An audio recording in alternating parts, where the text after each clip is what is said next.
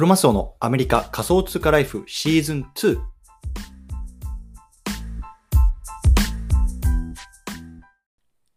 皆さんおはようございます。アメリカ西海岸在住のクロマスオです。今日は4月の15日金曜日の朝ですね。皆さんいかがお過ごしでしょうか？今日も早速聞くだけアメリカ仮想通貨ライフ始めていきたいと思います。よろしくお願いいたします。さて、今日なんですけれども、今日のテーマは、日本人が NFT コレクションを運営すべき2つの理由。こんなね、テーマで話していきたいなと思います。ね、対象のリスナーさんは、まあね、NFT が流行ってるなとか、あとはね、これからちょっと NFT をね、自分で運営してみたいな、作ってみたいな、こんなね、あのことを考えてる方向けの内容になってます。うん。でね、まあ、僕自身もね、まあ、あのちょっと最近停滞してるんですけれども、まあ、サムライアニマルプラネットっていうね、こう NFT コレクションっていうのをこうオープンシーの方でね、まあ、展開しています。でね、まあ、そこでこうポツポツとね、まあ、あの購入してくれる方もね、いがいるんですけれども、まあ、そういうね、あの経験も踏まえてね、なんでね、この日本人っていうが、この NFT コレクションを運営すべきなのかっていうところをね、まあ、2つの理由とともにね、話していきたいなと思いますので、興味がある方はぜひ聞いてみてください。というところでね、早速、まず結論から言っていきたいと思うんですけれども、2つの理由ですね。1つ目、円に頼らなくて済むからね。円に頼らなくて済むから。そして2つ目、資金調達が簡単だからね。資金調達が簡単だからね。今日はちょっとこの辺りをね、深掘りしていきたいなと思いますのでね、ぜひ興味がある方は聞いてみてください。というところでね、早速本題入っていきたいと思います。ね、今日このテーマを取り上げた背景なんですけれども、まず話していきたいなと思います。ね、あの、皆さんね、もしかしたらこう、ツイッターとか、ね、あの見たらね、あの、こうすごく盛り上がってるのをご存知かもしれないんですけども、ギャルバースっていうね、こう、日本初のジェネラティブアーティフ、あの、NFT がね、あの、昨日、えー、おとといか、ローンチされました。で、えっ、と、それがね、こう、昨日、えっ、と、すべて完売して、取引高でね、こう、オープン市場で世界1位になってますね。世界1位になってます。これね、本当に日本初ということで、まあ、非常に快挙だと思いますね。うん。ねまあ、これもちろんね、1週間の売上高なので、あの総売上高としてはね、もちろんね、あのクリクリプトパンクとかね、まあ、BAYC ね、サルネとか、もちろんそういう方が大きいんですけれども、まあ、とりあえずね、この1週、直近1週間の売上高、取引高っていうところで、この日本初のギャルバースっていうね、コレクションが、まあ、世界一になってます。うん。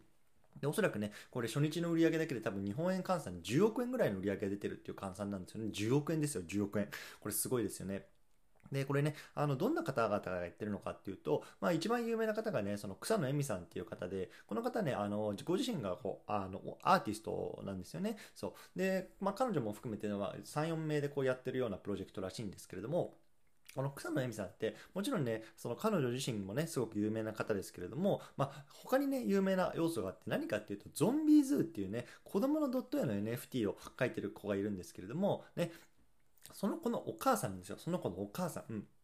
で、このゾンビーズっていうコレクションがこう世界的に大ヒットしていて、去年の夏ぐらいかな、に、こうスティーブ・アオキとかっていうね、こうアメリカでも有名な世界的な DJ がいますけれども、まあ彼なんかも購入したとかって言って、非常にね、このゾンビーズっていうのが世界中に今ファンがいると。で、で、それ書いてるのがね、確かこの10歳ぐらいの男の子なんですけれども、まあその子のお母さんってことで、もちろんね、その書いてるのは子供で、でそれをね、こうプロモートしてるのはそのお母さん、草野恵美さんっていうところでね、まあ彼女自身がもうすでにね、このゾンビーズの方で、まあ、こう NFT のコレクション運営にね、まあ携わってたっていう、まあ、あの、こうバックグラウンドもあるので、まあ、今回のこのギャルバースのね、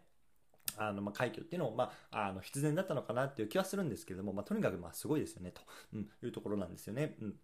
で、今回この草の由美さんが、ま、ゾンビーズで、プラスアルファでね、まあ、自分でこう NFT をコレクション出したっていう感じなんですけれども、じゃこのギャルバースってね、どういうような、こう、なんだろう、絵なのかなっていう、ちょっと僕も見てたんですけど、まあね、いわゆるもうちょっと僕もあんまり詳しくないですけれども、まあ、セーラームーンみたいなね、まあ、当時なんか80年代、90年代のね、ちょっと昔のこう、日本のアニメチックな、女の子を描いた、まあ、ジェネラティブアートになってます。うん。でね、あの、それがやっぱりこの1日でこう10億円を売り上げたっていうようなニュースを昨日見てね、やっぱりね、この NFT っていうのは夢があるなって思ったので、今日はこの話題を取り上げてみました。うん。でね、今日はね、改めてこう日本人が NFT コレクションを運営すべき2つの理由っていうところなんですけれども、1つ目ね、円に頼らなくて済むっていうことなんですね。円に頼らなくて済む。ね、これどういうことになってるかっていうと、ね、皆さんこうドル円のチャート見てますか？ドル円のチャートね。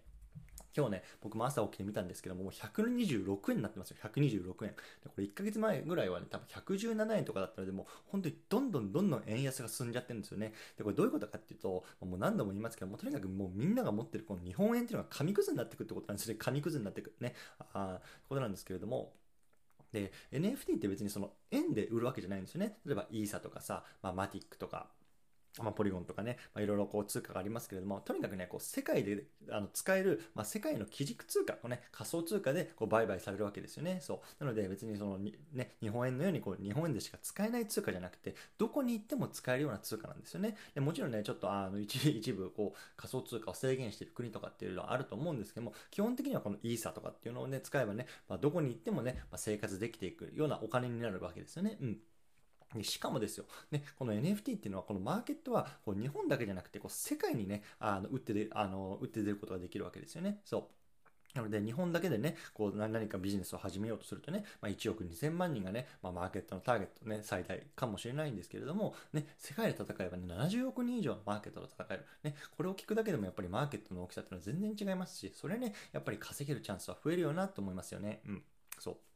なんでね、まあ、日本人が NFT コレクションを運営すべき1つ目の理由はね、こう、円に頼らなくて済むっていうことなんですよね。うん。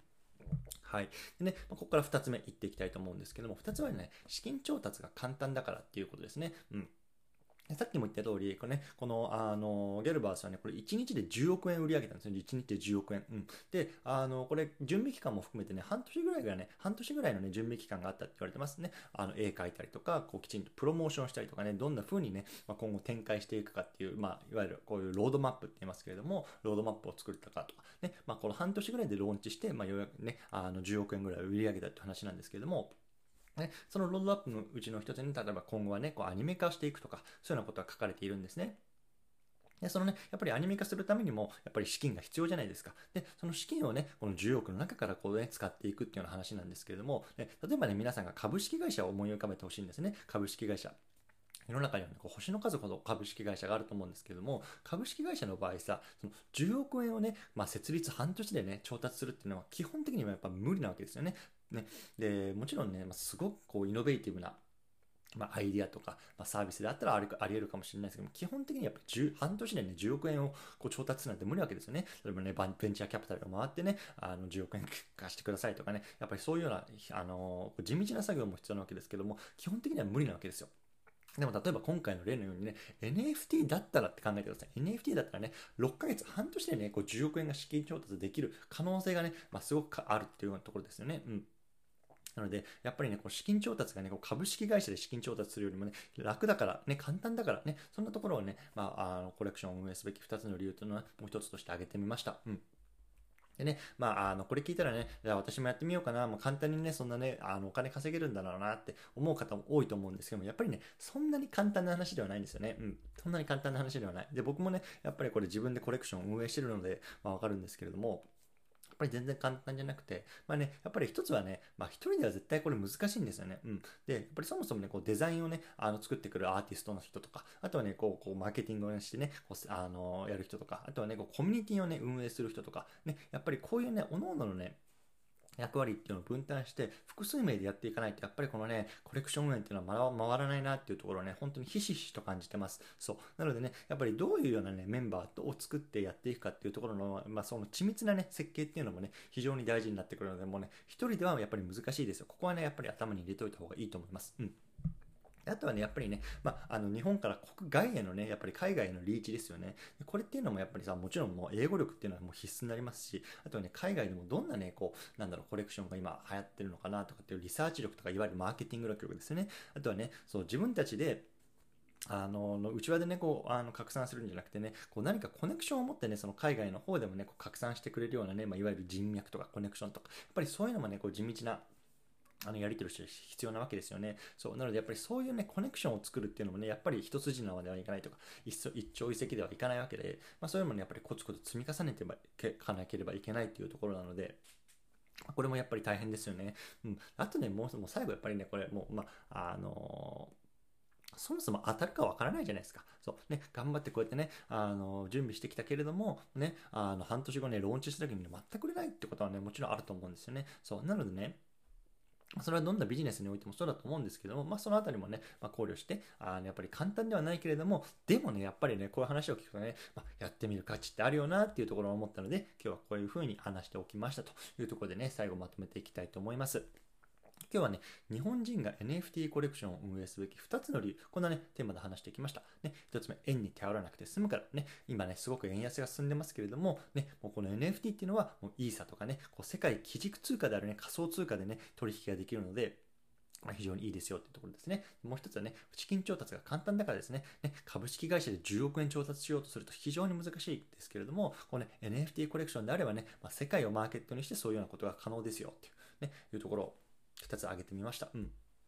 でまあ、僕自身もね、ちょっと NFT をね、こう自分で考えてやろうかな、またね、あのやってみようかなっていうところを少しずつ思い始めてます。で、まあ、ちょっと今ね、まあ、どういうふうにやるかっていうところは考えているので、そのあたりがね、こうまとまったらね、またこういうところでもね、まあ、皆さんと共有していきたいなと思いますのでね、ぜひ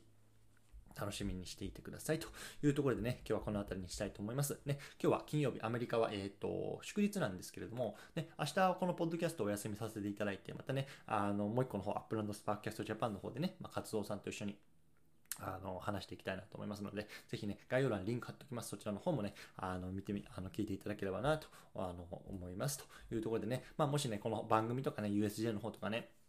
あの、あの、役に立ってよとかっていう方はね、ぜひね、こう、ツイッターの方でもね、いいねとか、あとはね、拡散していただけるとね、嬉しいなと思いますので、ぜひよろしくお願いいたします。というところでね、また明日、えっ、ー、と、あちらの方で会いましょうというところで、今日はこの辺りにしたいと思います。お疲れ様です。